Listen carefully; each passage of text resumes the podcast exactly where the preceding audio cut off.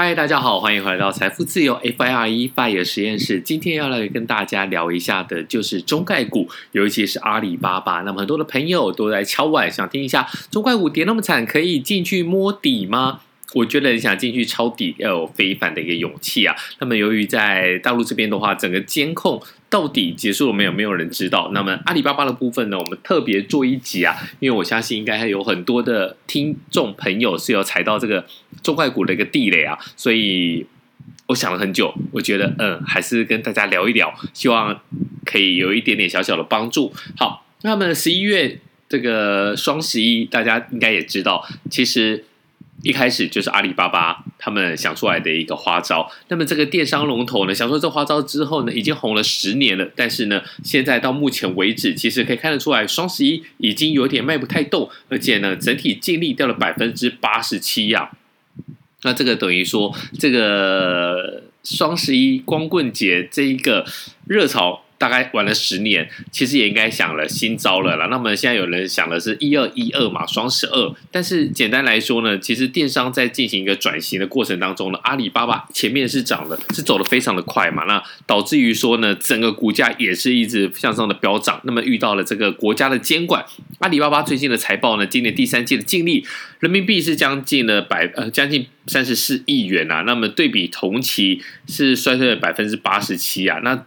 这个时候呢，其实因为真的卖不太动嘛，那接下来接下来大家可以看它的 guidance，guidance 是调测未来的调降未来的财测，那这是三年来的一个首次。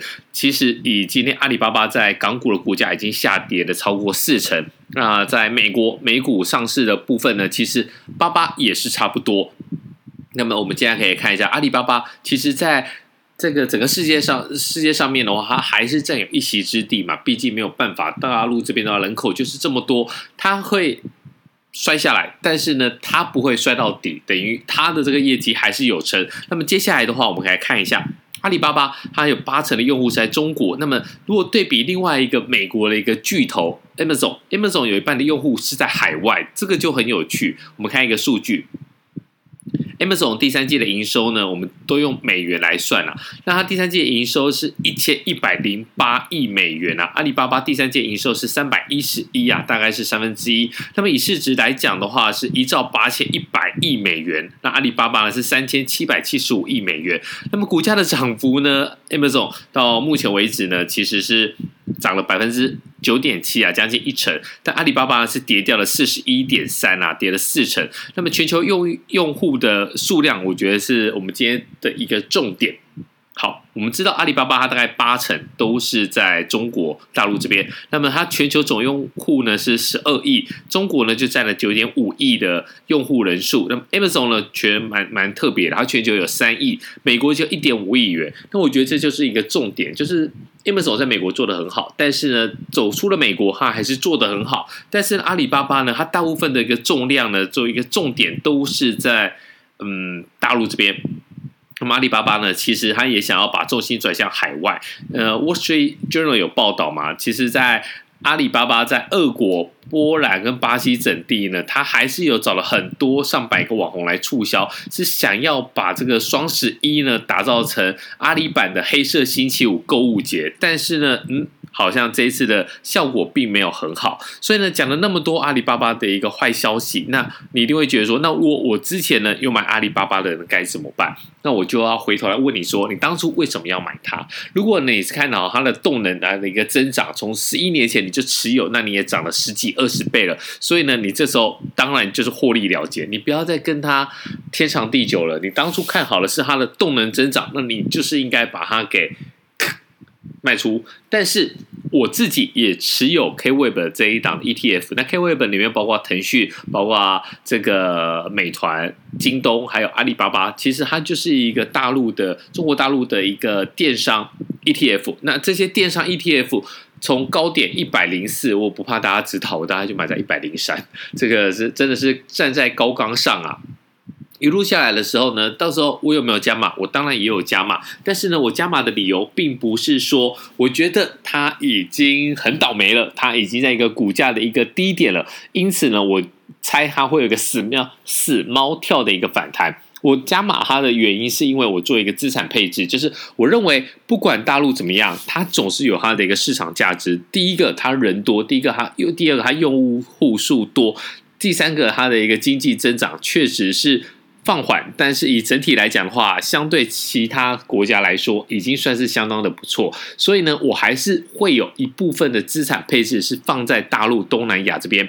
因此，我在这个整资产配置的过程当中，真的美股讲一句比较难听的，真的涨得太多了啦。其实涨到我自己都会有一点小小的害怕。因此呢，我就做了一个资产配置，我把这个赚钱的部分呢，一部分呢，我认为说啊，短期上有赚到的一个个股，我卖掉之后呢，我把这个钱放在这个阿里巴巴，呃，还有腾讯这些 K Web 里面。放进去的目的，其实你并不知道说呢，什么时候大陆市场这些电商又要再起来，你也不知道什么时候要再往下去。但是呢，你要确定一件事情，就是说呢，你没有办法去预测，所以你就是用一个资产配置的角度，比如说大陆这边，我就是放个两层，然后东南亚我放个一层，然后其他呢，我放在世界各地，包括美国，包括 VT，我就放个七层。那你这样的话，所谓的资产。重新的一个再调整，rebalance 就是看说，哇，这个跌太低了，你就应该要卖掉一些你有获利的，然后呢，你不打算持有的，比如说我们刚才讲到的苹果，我们把它给获利了结之后呢，那投入，虽然有人说这个就是典型的啊，Peter Lynch 讲的嘛，你就是剪掉在花园里面剪掉了鲜花，就留下了一个杂草。但是以资产配置的角度来讲，这又完全是一个不同的一个想法。